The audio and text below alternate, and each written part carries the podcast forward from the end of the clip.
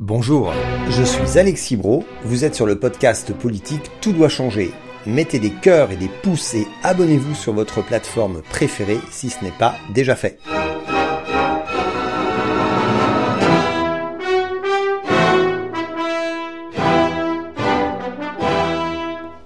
Ce lundi midi sera diffusé après le journal de 13h de TF1 la nouvelle version de Plus belle la vie et c'est ce dont cet épisode va vous parler.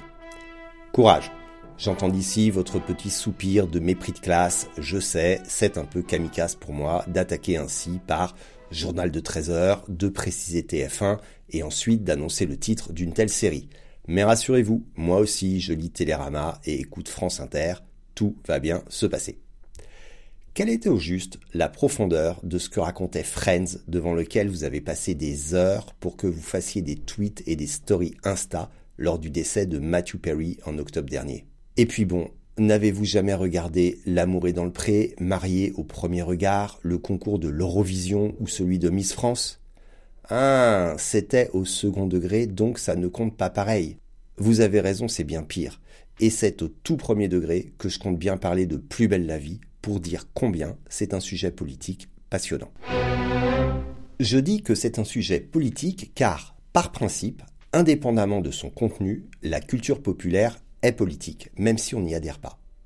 Le fait que les jeux vidéo soient le premier des loisirs de plusieurs générations, que des compétitions de e-sport remplissent les plus grandes salles, c'est un sujet politique. Le fait que des producteurs de contenu en ligne aient une audience bien supérieure que celle des médias traditionnels auprès de ces mêmes générations, c'est un sujet politique. Le fait qu'un magasin éphémère de l'ENA Situation fasse se déplacer au même moment des milliers de personnes, que le gamer Squeezie organise une course sur le circuit des 24 heures du Mans et que les places se vendent en 5 minutes, c'est un sujet politique. Et ce que disent ou font ces personnes dont l'audience est considérable a une très grande importance pour la société.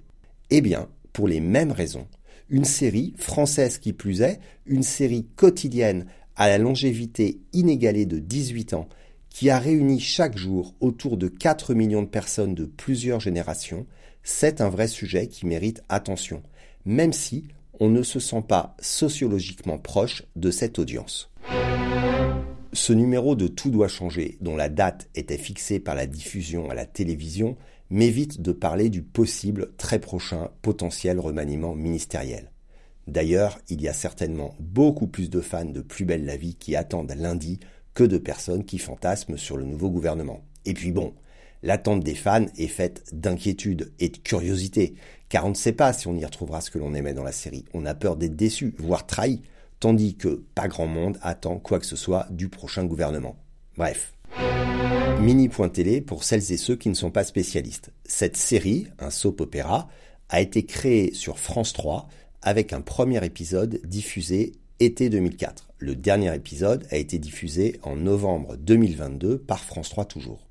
Fin 2015, le groupe TF1 était devenu actionnaire majoritaire de Neoen, la société de production propriétaire de la série, ce qui n'a pas entravé la poursuite de la diffusion par France Télévisions pendant plusieurs années. Mais une fois l'arrêt décidé par France Télévisions, et compte tenu de la force de la marque et du programme, il était naturel que le groupe TF1 s'intéresse à relancer la série. Une bonne partie des comédiens récurrents seront de nouveau présents lundi, mais ce n'est pas vraiment la suite pour autant, ni vraiment non plus une autre série. Les fans dont je suis verront bien. Il faut être aveugle ou ne pas emprunter les transports en commun pour ne pas avoir remarqué la campagne de lancement massive qu'en fait TF1. Ce dont je vais vous parler, c'est de la version qui a été diffusée sur France 3. Je n'ai aucune idée de la direction artistique que prendra la version pour TF1, même si cela reste produit par la même société. Je n'ai pas regardé Plus belle la vie assidûment depuis son début en 2004, mais j'ai regardé quotidiennement depuis 2012 et apprécié cette série et d'ailleurs me suis fait pas mal moquer pour ça. J'ai toujours pensé que Plus belle la vie avait un impact politique assez fort et l'a expliqué plusieurs fois dans des tweets. Et pourquoi donc? Pour commencer, Plus belle la vie développe un imaginaire très franco-français, traditionnel mais pas folklorique. Moderne, car spécialement ancré dans l'air du temps et même l'actualité, ce qui était une performance des scénaristes et de la production tout entière, mais avec un imaginaire en même temps traditionnel et provincial, un quartier de Marseille, avec une vie de village. Les personnages ont des âges très variés, d'enfants à retraités, leurs professions aussi le sont beaucoup. Ce n'est pas une série qui se déroule dans un milieu en particulier. Il y a eu au cours des années quelques milliers de personnages de passage et quelques dizaines de personnages récurrents, dont certains depuis le premier jour, mais de nombreux pendant des années.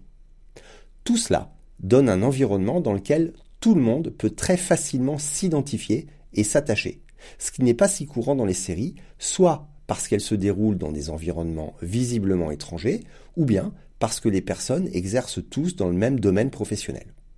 Cette grande facilité d'identification, renforcée par la diversité des personnes, n'est pas courante.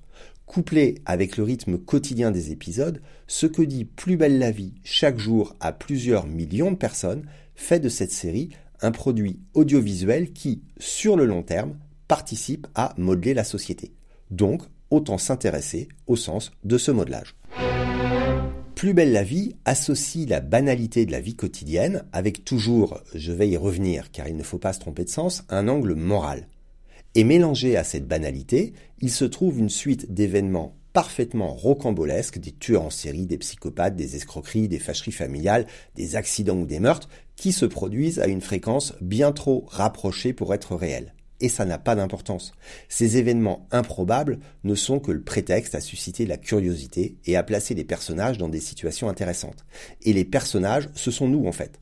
Peu importe le réalisme absolu des situations, personne n'est dupe et surtout pas le spectateur. Le point commun des situations créées dans Plus belle la vie est de placer un ou plusieurs personnages dans un dilemme intime très profond. Et comme l'identification est très forte avec les personnages, pour les différentes raisons que je donnais tout à l'heure, chaque spectateur participe à ce dilemme. Et c'est ainsi que l'on se rend compte systématiquement que les choses ne sont pas du tout blanches ou noires, totalement à rebours d'une société qui a exclu la nuance de son mode de pensée, une société qui exige de choisir son camp dans l'instant et de s'y tenir. Eh bien là, c'est plus compliqué, bien plus, comme l'est la vie réelle en fait. Cette complexité des relations entre les personnes et les situations est généralement extrêmement finement conçue, tant dans le scénario que les dialogues, avec, on le sent bien, l'intervention très précise de spécialistes des domaines. Rien n'est manichéen, même si, à la fin, le juste gagne toujours, c'est la morale constante. C'est ainsi que devant des millions de personnes qui ne sont pas toutes des CSP+, du 10e arrondissement de Paris, ont été durablement évoqués avec finesse mais de manière très directe. L'homosexualité bien avant que ce soit un passage obligé des productions audiovisuelles, puis le mariage et l'adoption de jeunes enfants par ces couples, que l'on a vu grandir pendant dix ans, les violences intrafamiliales, le consentement, la transidentité, les relations sexuelles multiples et variées, la consommation de drogue, la religion et ses fondamentalismes, l'alcoolisme, l'intégration des personnes porteuses de handicap, etc., etc. Je fais exprès de prendre tous ces sujets d'un coup afin de dépoussiérer la vision de la série un peu débile et cucu pour un public de retraités de province. Mais c'est vrai, Plus belle la vie a vraiment parlé de tout ça avec, je vous assure, des dialogues aussi exemplaires que ce que l'on pourrait voir dans des clips de prévention. Vraiment. Une vraie série de services publics, bien plus utile que la production de contenu sur les mêmes thèmes dans les formations politiques. Et j'ai toujours été très admiratif de la qualité de ce mélange entre des propos extrêmement progressistes avec des mots et des situations subtiles et un environnement visuel et sociologique particulièrement rassurant et traditionnel. En exagérant, évidemment, je pourrais dire que la recette, c'est le tradit du puits du fou mélangé au wokisme de Disney. Eh bien, cette recette a fonctionné du tonnerre pendant 18 ans. C'est une performance en même temps industrielle pédagogique et politique, vraiment. Parmi les aventures, plusieurs étaient aussi liées à des pollutions ou autres crimes environnementaux. Plus belle la vie était clairement une série écolo tranquille, comme l'est dans une moindre mesure Un si grand soleil sur France 2. La justesse du ton la manière de dire sans juger, de poser des questions et de tenir le spectateur par la main pour lui faire explorer la solution font largement écho aux difficultés de la gauche et des écologistes que j'ai soulignées dans plusieurs épisodes de ce podcast, en particulier celui sur les donneurs de leçons et la manière de parler à une société en panique. Voilà pourquoi j'affirme que cette série est non seulement une réussite, mais aussi un exemple dont il faudrait s'inspirer pour raconter le monde en transition. Mais dans Plus belle la vie, il y a aussi des policiers racistes et des mecs bien sexistes, car ce n'est pas une bulle de félicité, et c'est ça qui est intéressant. Ainsi, un personnage récurrent qui est une policière particulièrement raciste et bourrine qui était présentée de manière très antipathique pendant plusieurs semaines ou mois. Puis, le personnage s'est épaissi jusqu'à être sensible et généreuse, tout en gardant le même fond, même s'il était amoindri par le travail de ses collègues. Car, comme je vous le disais, au final, ça se passe bien. Ce que je veux dire par là, c'est que Plus belle la vie ne mettait pas la poussière sous le tapis en évitant les sujets qui fâchent. La marque de fabrique était précisément de parler de tout et de le faire bien, sans manichéisme, d'une manière qui vise à inclure et jamais à exclure. Plus belle la vie n'a rien à voir avec Hélène et les garçons ou euh, Les feux de l'amour. C'est beaucoup beaucoup plus riche, avec des valeurs de partage, d'écoute, d'humanisme, d'acceptation de la diversité et de euh, solidarité qui sont toujours mises en avant sans jamais s'apparenter à un tract politique ou à une gauche caricaturalement bien pensante et vivant dans une bulle. Un élément de ce succès à mes yeux était une manière de tourner sans prétention, sans recherche d'image artistique un peu appuyée. Cette sobriété et efficacité de la réalisation collait très bien avec le réalisme du propos et l'absence totale de prétention, uniquement la recherche de justesse. Je voudrais conclure en rendant justice aux comédiennes et comédiens qui jouent dans cette série. Ils sont très régulièrement moqués pour leur jeu, y compris euh, dans leur propre milieu artistique, ou par des personnes qui ne regardent pas le programme. C'est totalement injuste. Il convient au contraire d'admirer la performance de jouer ainsi au long cours avec toute une gamme de registres.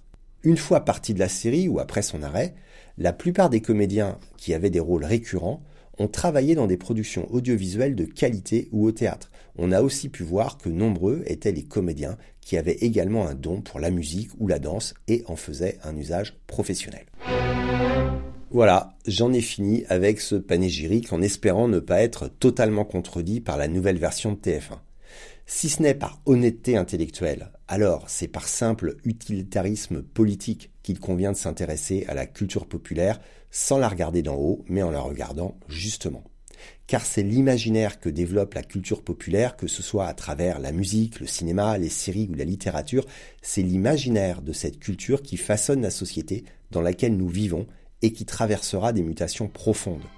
Autant donc travailler à ce que cet imaginaire nous mène dans le bon sens et en faisant référence à des identités qui nous parlent et nous portent plutôt qu'à des choses qui nous inquiètent ou encouragent les blocages.